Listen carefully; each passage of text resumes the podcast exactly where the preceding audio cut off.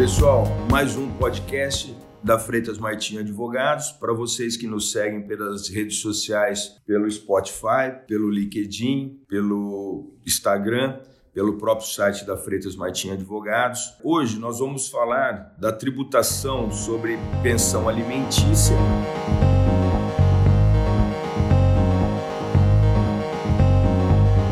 Eu tenho aqui a doutora Célia Martinho, é, e a doutora Ana Craveiro, a Célia, aqui do Departamento Civil e da parte de família, e a Ana Craveiro, do Departamento Tributário. É, o que, que nós temos?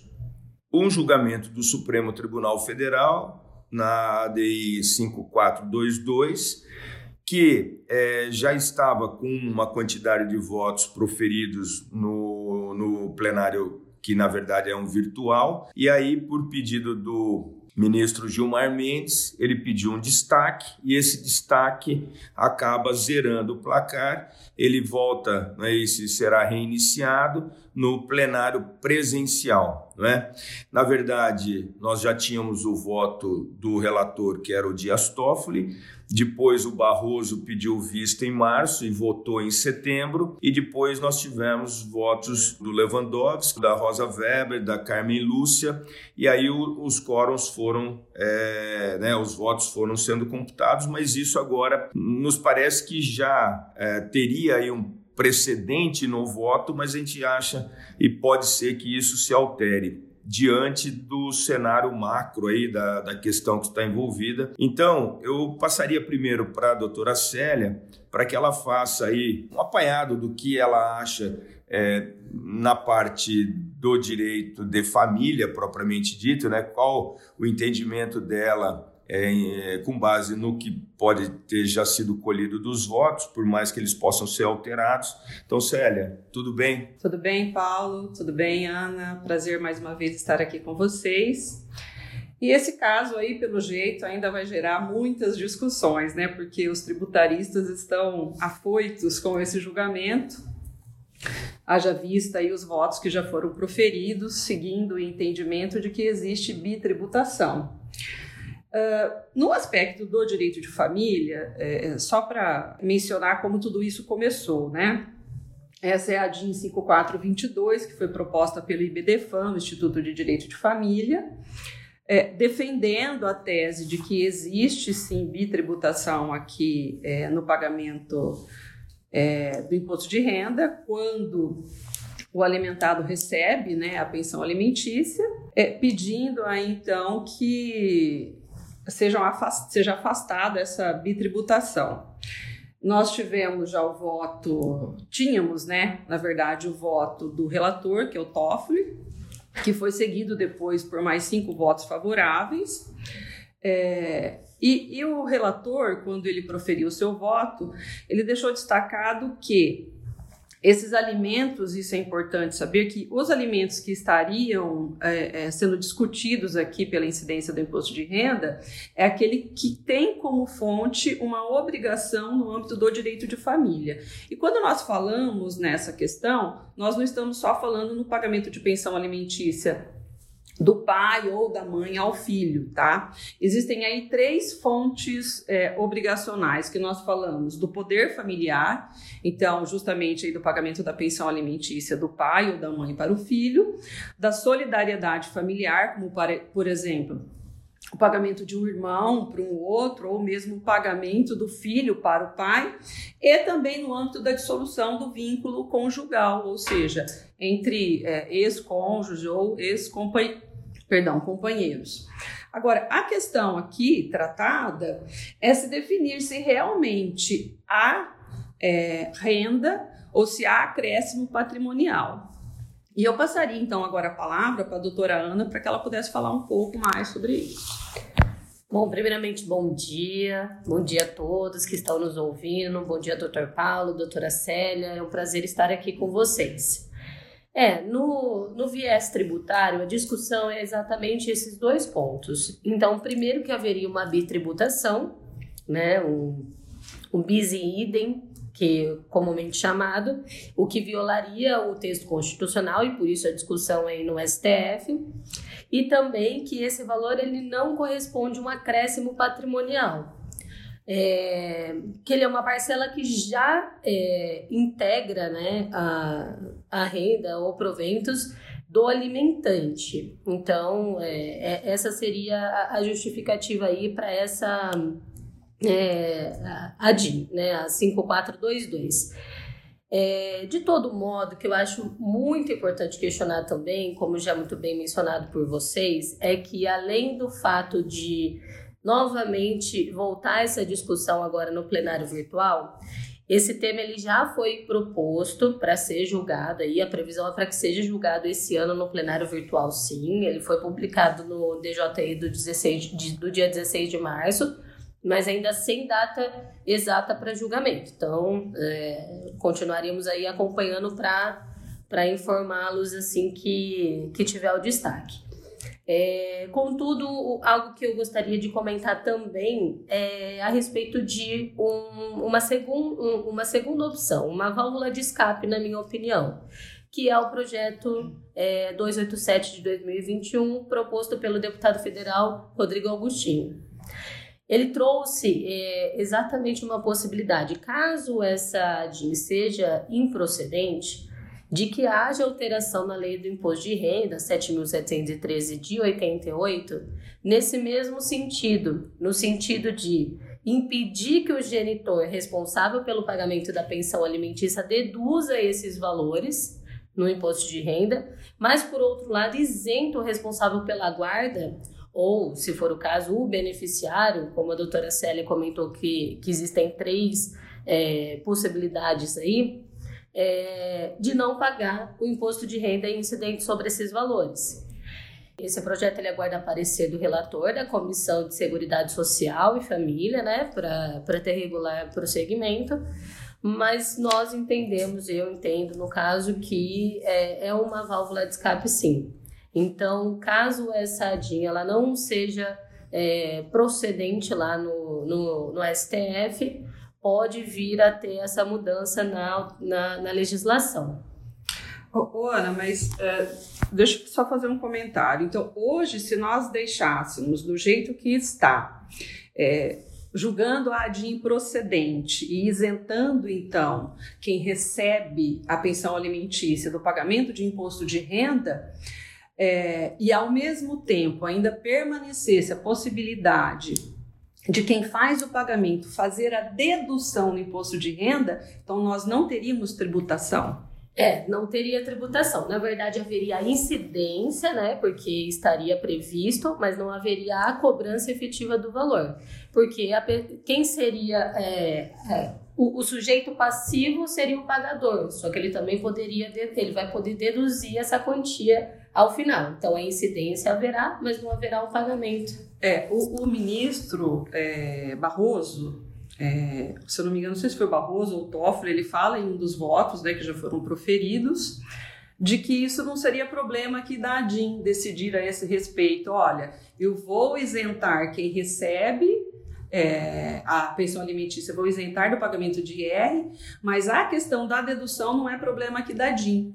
Exatamente. Porque, porque na, na verdade, o que tem em relação a isso que você falou, Célia, é a Lei 9250, isso. em que ela não é objeto da, da, da DIN. DIN. Exatamente. Portanto, é, estaria, se o Supremo falar, falar em relação a isso, ele estaria extrapolando o Julgando próprio. É, é, estaria Exato. sendo é. é. extra petita aí, né? Então, o que eu queria só fazer um comentário é, é no seguinte: é, o Toffoli nos parece que ele foi na questão da subsistência, que seriam recursos indispensáveis a essa subsistência, que seriam essenciais, que na verdade nos grande, na grande maioria é assim mesmo, mas que nós sabemos que existe pensão alimentícia aí de valores significativos.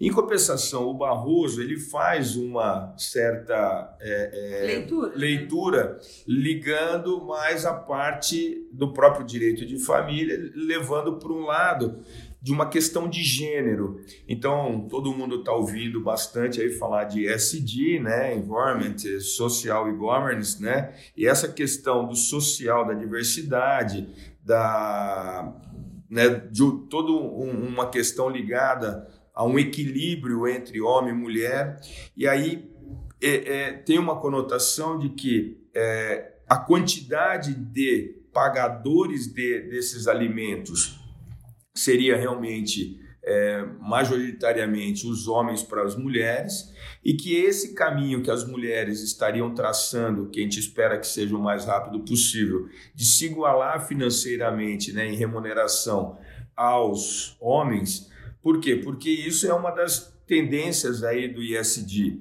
E nesse critério, é, nós temos também uma questão é, é, de números é, em relação à guarda, não é isso? É, mais da metade, né, mais de 60% da guarda é detida pelas mães, não é isso? Sendo que uma boa parte é por parentes, né, avós, avós, tios, é, pessoas, e na verdade os homens detêm uma parcela bem pequena. Então, existem estatísticas aqui do ano de 2019 em que há é, é, bastante visível esses números. Então, o que, que acaba acontecendo. Por mais que o Barroso tenha levado para esta questão de gênero, o que pode impactar politicamente, que pode até ser um dos motivos aí que o Gilmar Mendes pediu esse destaque, é porque nós temos uma conotação financeira da ordem de bilhões. Então, é, se houver a procedência da ADIM, o que se calcula é quase 3 bi de não é, geração de receita, não é isso por parte desses alimentados que hoje pagam é e na verdade poderá ter um efeito cascata para trás, ou seja, nós temos os últimos cinco anos, sendo que existe um abatimento de imposto de renda de, da ordem de 15 bilhões. Então só para vocês entenderem, hoje vamos supor, quem paga abate algo em torno de quase 15 bilhões e para haver um pagamento de 3 bi. Então, se esses 3 bi deixar de ser pago, na verdade, e o problema não é só esse também. O problema é que, igual a questão do ICMS na base de cálculo do PIS/COFINS, nós teremos uma conotação de teses filhotes. O que, que são teses filhotes? Nós vamos poder gerar isso. Então, na minha opinião, na minha opinião, tá? Eu acho que realmente a procedência da ADIM é uma coisa que se caminha, até porque os votos foram nesses sentidos. Só que nós não sabemos qual vai ser a visão do Supremo agora com esse destaque por uma questão financeira. Financeiramente falando, é, quem já pagou o tributo na hora que auferiu a renda e ficou mais rico, nós poderíamos estender isso, vamos supor, para o pai e para a mãe quando dou o dinheiro para o filho. Então eu paguei tributo, não é isso? Porque é, eu auferi essa receita e me tributei.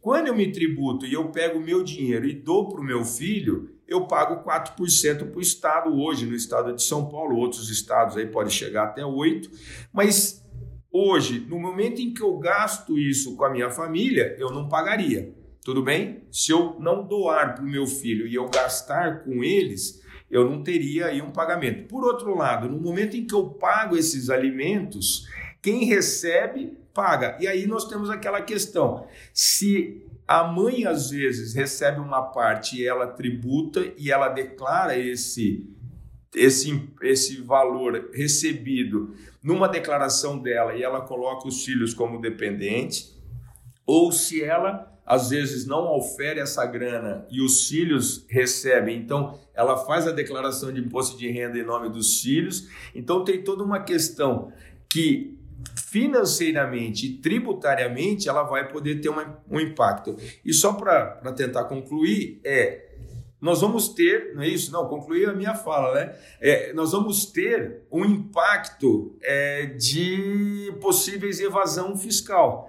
Ou seja, então o ideal é vamos colocar isso na conta do Estado, vamos colocar, julga procedente, nós sabemos que quem paga pode abater e quem recebe não, não precisa tributar. É uma coisa. Então, ó, eu sei que a partir de agora, o que nós temos de receita com esses alimentados na ordem de 3 bi, eu não vou ter mais esses 3 bi, por quê? Porque o Supremo entendeu dessa maneira.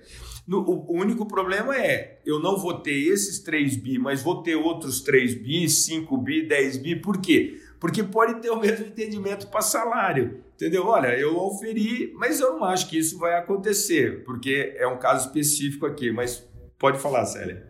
Não, eu ia fazer uma observação que, inclusive, o, o, ministro Barroso, no voto que ele tinha proferido, e vamos ver se ele vai manter esses votos, assim como os demais, né? É, é que ele faz uma comparação, por exemplo, para quem paga também a pensão alimentícia em pecúnia, em valor, e quem paga em natura. Então, exemplificando, né? Ele faz inclusive um cálculo no voto dele. Ele diz o seguinte: vamos imaginar que a mulher ela tem lá uma renda de 3 mil reais e ela recebe uma pensão de 2 mil reais. Então, na hora de fazer a declaração de imposto de renda, se ela vai declarar como dependente, então ela junta essas duas rendas e automaticamente ela vai ser tributada, ok? Agora ele faz uma outra conta. Vamos imaginar que, ao invés dela receber dois mil reais, ela que eu digo como é, é, representante legal ali, fiscal do filho, né? É, ela receba 200 reais em pecúnia e o genitor ele paga a escola do filho, então ele está pagando em natura. Então esses 1.800 que ele paga a escola não é lançado no imposto de renda. Então ela não teria 5 mil se juntasse as duas rendas, mas apenas 3.200 e o imposto de renda diminui. Então isso é abordado também no voto dele que ele fala que existe aqui uma, um tratamento diferenciado para quem recebe em natura e para quem recebe em pecúnia e seria uma forma também de corrigir essa diferença. É, na verdade, eu não vou passar a palavra para a Ana aqui, mas o, o, que eu vejo é mais ou menos assim. É, a partir do momento, vamos supor, vamos esquecer que o, o Gilmar Mendes tivesse pedido destaque, que houvesse o julgamento, que já tivesse julgado e a DIN fosse procedente. O que, que nós teríamos? Nós teríamos é, esse não pagamento por quem recebe, que, por um lado, essas pessoas, qual é o conceito de riqueza para o imposto de renda? É, ou seja, quando eu pago imposto de renda, quando aquela pessoa ficou mais rica. Então, o primeiro conceito é o seguinte: ficou mais rico, teria que pagar imposto de renda, a menos que a lei expressamente diga que para aquele caso específico não paga imposto de renda. Ponto. Então, a mulher, ela oferiu essa renda, vamos supor, a mãe oferiu, os filhos oferiram, ou quem oferiu esse, essa, essa receita, oferiu. Mas essa, esse valor oferido, ele gera tributação? Sim. Ficou mais rico? Ficou. Essa riqueza vai ter que pagar? É isso que nós estamos discutindo. A grande questão também é que eu posso ter um planejamento em relação a isso. É, inclusive do que nós temos hoje. Ou seja, quem paga, é isso? Ele vai ter aí todo esse benefício de poder abater. Quem recebe, não necessariamente, e ele vai ter uma questão até para base de cálculo. Então vamos supor que a mãe receba um valor do pai separado para pagamento de alimentos e a mãe é, na verdade, ela tem um emprego, ela tem lá uma receita. Então, a receita, se ela declarar esse valor no imposto de renda dela e os filhos como dependente, vai haver uma soma desses valores. E dependendo da soma desses valores, ela vai mudar de faixa. Então, aí o que, que acaba acontecendo? Aumenta ainda mais a tributação. E aí nós temos um problema maior ainda, que é o homem deduzir, e ele pode até ter uma vantagem, ele vai ter uma vantagem tributária nisso, e a mulher ser onerada justamente por isso. É essa a questão de gênero que o ah. Barroso fala no voto dele. Tem uma outra, uma outra questão, Paulo, que é o que o IBDFAN defende. Ele diz o seguinte: olha. Isso não é renda, isso não é acréscimo patrimonial. Por quê? Vamos imaginar o seguinte: enquanto não existe a separação, enquanto não existe o divórcio, enfim, existe apenas um núcleo familiar. Existe duas tributação? Não. Não existe. Então é isso que o IBDFAN ele defende. Olha, não faz sentido eu diferenciar só porque eu passei a ter dois núcleos familiares, o núcleo do, do pagador, do genitor, né? Eu estou dizendo genitor, não que a mulher não pague, mas que a grande maioria, né? O núcleo dele e depois o núcleo lá é, do alimentado, que recebe e que pode, então, eventualmente ser declarado ou separado ou junto com a, a mãe, que é a responsável fiscal, tem a guarda. Então ele diz que a, a, a, inicial fala que não, não faz sentido, só porque saiu aqui se transformou em dois núcleos, eu tributar o pagamento desses alimentos. É, na verdade, assim, só em complementação que, que eu queria abordar aqui é do que nós estamos vendo com as últimas decisões do STF, eu acredito que, primeiro, vai haver uma modulação de efeitos para que não ocorra é, esse prejuízo que o Dr. Paulo já destacou. Então. Dos 15 bi para trás. Isso, para Prova, que. Provavelmente. Isso, provavelmente haverá. É, definindo, por exemplo, que a, a decisão a ser proferida ela vai valer daquela data para frente. É, e também em relação à tributação, aí se é justo ou não, é, é, fica aí para a opinião dos nossos ouvintes. É, o entendimento, tá, é o seguinte, que quando o, a pessoa que realiza o pagamento da pensão, por que, que ela deve ser tributada? Porque ela já oferiu aquela renda, ela vai estar é, dispondo de parte desse patrimônio, mas ela já ficou mais rica anteriormente. Então ela teria que tributar não exatamente por conta do pagamento efetivamente que está sendo realizado, mas sim porque ela já ficou rica em momento anterior e porque consequentemente quem recebe é, não deveria pagar esse valor, porque ele já foi tributado pelo pagador. O que, que eu também acredito que vai ter um ajuste aí nesse, é, nesse ponto é excluir a possibilidade da dedução dos valores. Isso é mais fácil para o Estado ajustar do que é, é, caso seja julgada procedente aí a DIN, do que fazer uma, uma outra reformulação. Então, por exemplo, como é só um benefício, a incidência ela já existe. A lei ela prevê a incidência da tributação sobre esses valores. É, mas também ela prevê, por outro lado, o benefício de você deduzir por considerar como se fosse uma despesa.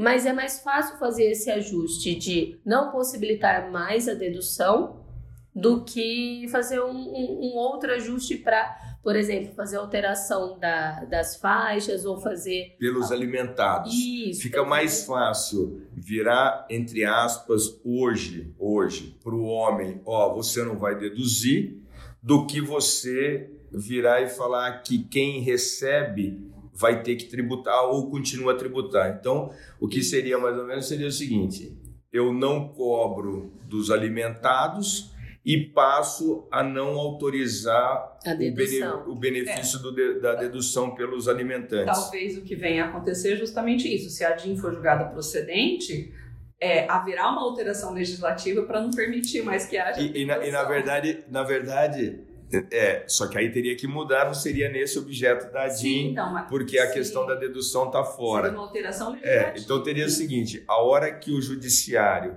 vamos supor, julgar procedente a DIN, haveria uma mudança para retirar a, a, dedução da Lei 9250 e, na verdade, o Estado, aquilo que hoje tem um abatimento de quase 15 bi, na verdade, esse valor vai para o cofre, porque na verdade é o seguinte: hoje é, é, eu tiro 15 e recebo 3. No momento em que a ADIM for julgada e ficar do mesmo jeito, eu vou é, acabar recebendo, deduzindo os 15, não é isso? E deixando de receber os 3 dos alimentados, só para você entender. No momento em que hum, hoje, com o julgamento, nós ficaríamos o Estado abatendo, tipo assim, autorizando abater dos alimentantes esses 15 bi, que é o que nós temos hoje, mas hoje recebe três dos alimentados.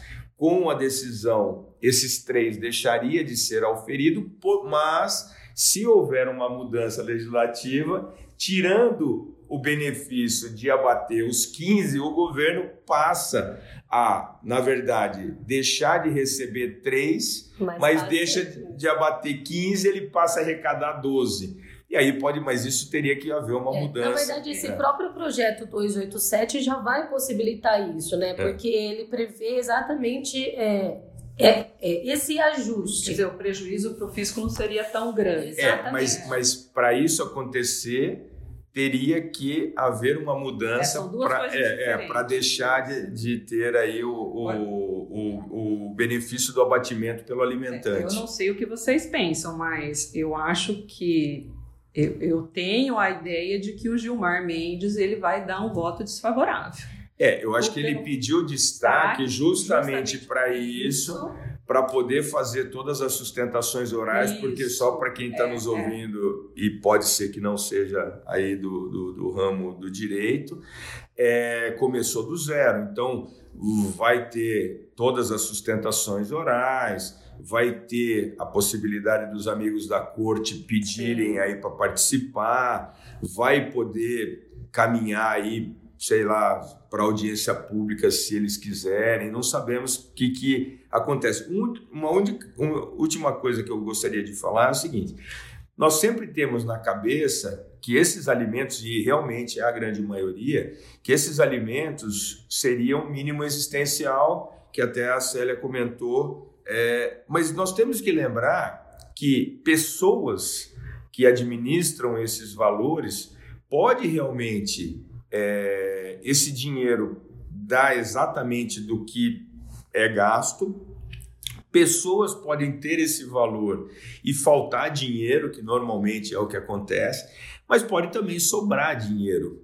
Então, aquela, aquele entendimento é, de que é, eu não vou dar a procedência da ADIM por conta é, dessa tributação é, pode não ser tão relevante, por quê? Porque isso eu poderia ter no salário, que é a tese é, filhote. Quer dizer, tem pessoas que recebem o salário, chega no final do mês empata, tem pessoas que são muito controladas, que por mais que receba pouco, consegue pagar as contas e sobrar um pouco, e tem pessoas que falta dinheiro, que são aquelas que acabam não dando conta de só gastar o que recebem. Então, nos alimentos nós temos isso também.